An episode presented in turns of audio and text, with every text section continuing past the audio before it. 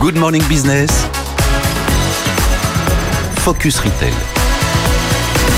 Quoi de neuf dans le commerce de détail? Anissa Sekai. Instagram ouvre un magasin éphémère demain à Paris dès 10h. Les clients sont invités à découvrir 10 marques françaises de mode et de cosmétiques.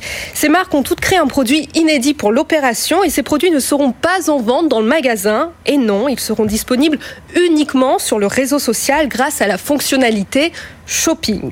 Elle permet aux marques de taguer des photos pour rediriger les clients sur leur site marchand, un bon moyen de convertir leur communauté en acheteurs. C'est un parcours d'achat différent et un levier économique potentiel.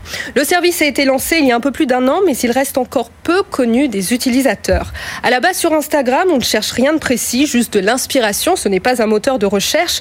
Mais quand on sait que 80% des utilisateurs suivent au moins une marque ou une entreprise, bien on se rend compte du, potentiel que ça peut évidemment changer. On comprend pourquoi l'application lance cette opération et confirme son positionnement en tant qu'acteur du e-commerce.